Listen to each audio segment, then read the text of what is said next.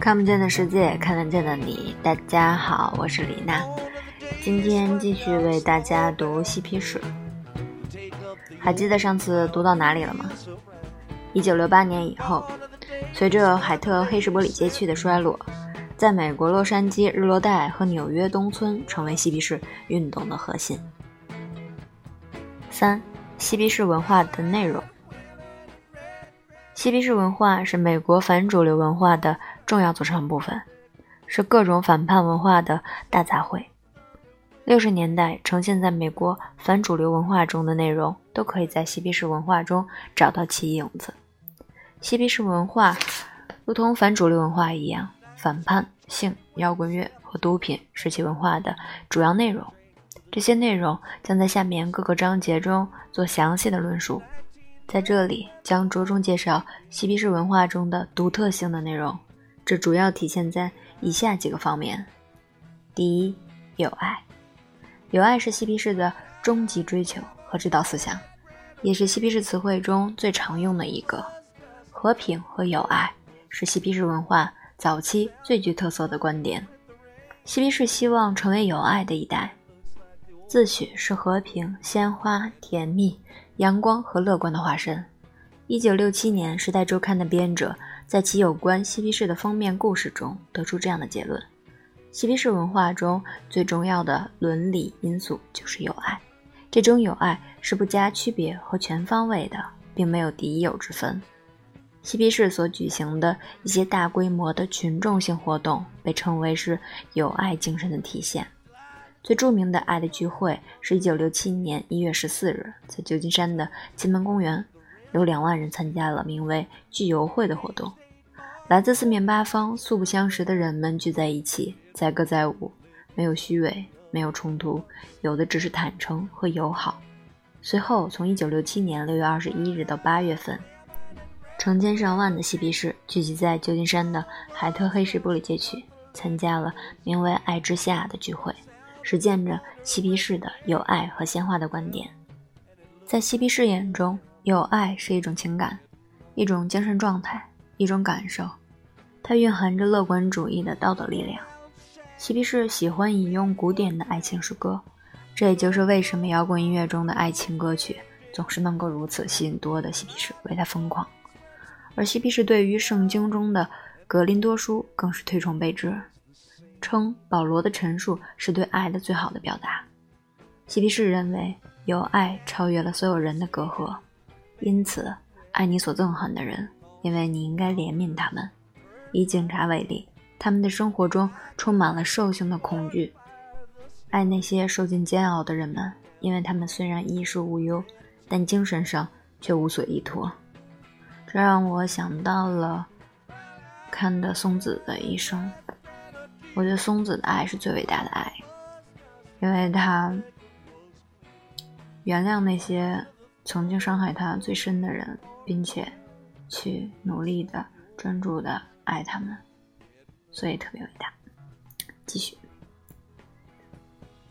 因此会出现许多的花少年，他们见到警察不是逃避或是以暴对暴的对抗他们，而是往他们的枪眼里插上美丽的花朵。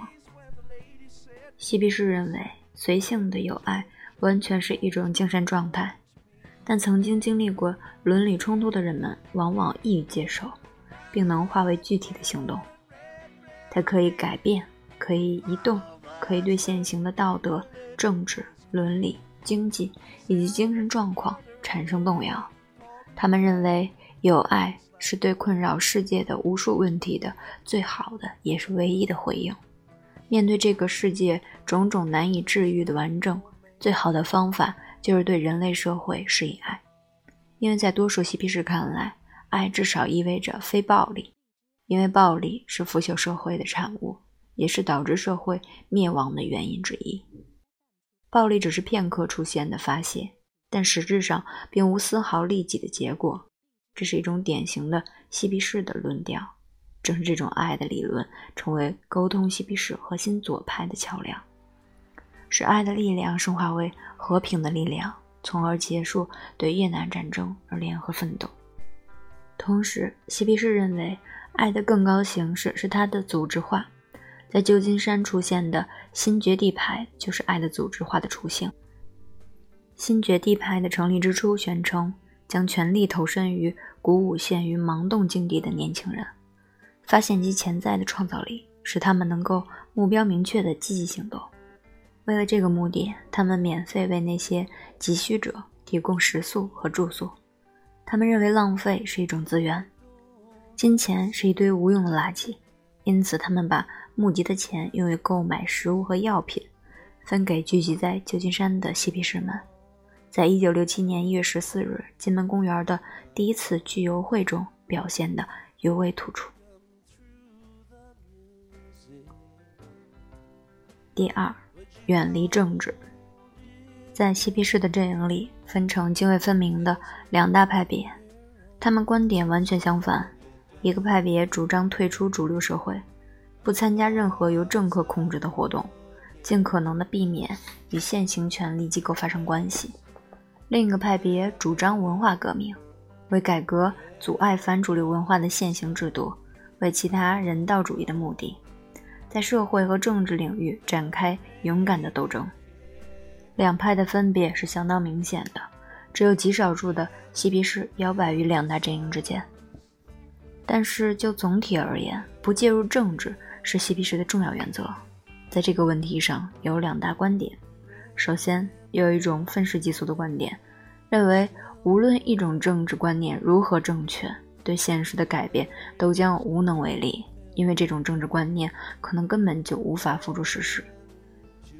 一些嬉皮士数年为人权而奔走，为结束东南亚战争而呼号，为调整国内经济秩序而努力，为改革教育制度而操劳。但当他们发现自己的努力并未取得明显的效果时，或是暂时取得的种种短期的效果皆因缺乏总体突破进展而被抵消时，他们就容易陷入犬儒主义。这个主义我今天查了一下，非常有意思，大家可以看一下。结果导致很多嬉皮士们远离城市的喧嚣和政治的纷扰。纷纷逃至乡村地区，去过他们理想中的与主流社会隔离的群居生活。除了犬儒主义以外，还有人认为政治对于自由人来说没有意义。文化革命并不包括政治行动。一位嬉皮士写道：“政治的年代已经过去，得到自由的唯一方法是认识自由本身。如果你为权力而战，你必须认识权力并付出力量。”如果权力不被重视，它也就不再存在。有人提出变革需要一个政治方案，反主流文化就用这段话来回击：不，完全没有必要。嬉皮士、披头士以及流行音乐家并没有为社会变革提供什么计划，他们的所作所为是为年轻人的进步提供一个计划。我们没有什么拯救世界的计划。十九世纪以来曾被人们大力推崇的马克思主义也无能为力。相比之下，可能对森林表示关心，更有些实际意义。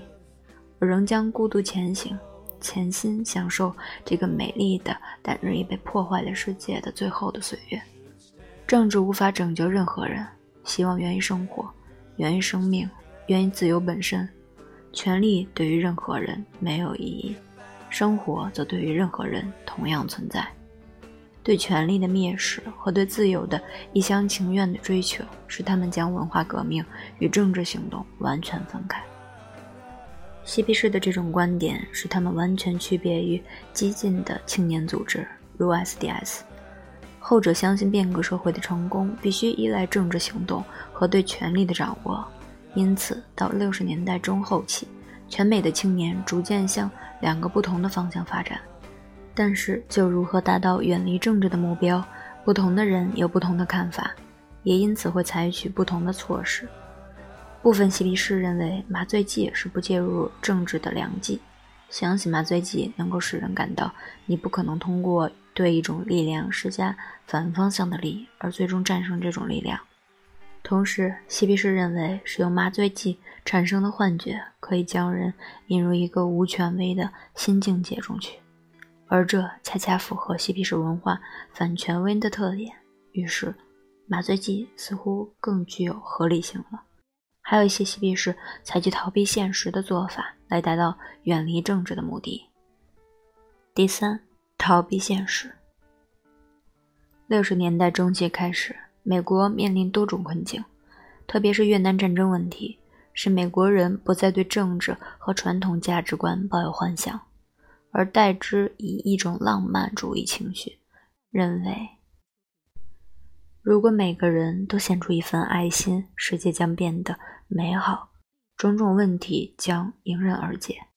因此，嬉皮士举起理想主义的大旗。以取代理性的分析和行动主义，主张以神秘主义、虚无主义与现实社会相抗争，寻找远离硝烟和主流社会的地方，以实现他们的浪漫主义的目标。于是，他们开始采取运动形式，在荒无人烟的地区探险、露营，在精神上大量使用麻醉剂，以达到精神运动、神游。除此之外，还发掘了冥想术。宗教、自我探索等手段作为补充。嬉皮士文化中，逃避现实的含义较为宽泛，意味着摆脱与劳作、政治、权力有千丝万缕联系的日常生活的束缚，去探索一种新的理念。理查德·阿尔伯特称之为“为了达到更高的境界而对人际关系、社会关系的重组”。在嬉皮士看来，逃避现实是一种退让，心理学家称之为积极的分裂。你摆脱沉溺于自我的符号依恋，而投入时间长河。你丢弃存在的我、我、我，而去寻觅无我的虚无。无我而有你的存在，这便是一切伟大事物的启示。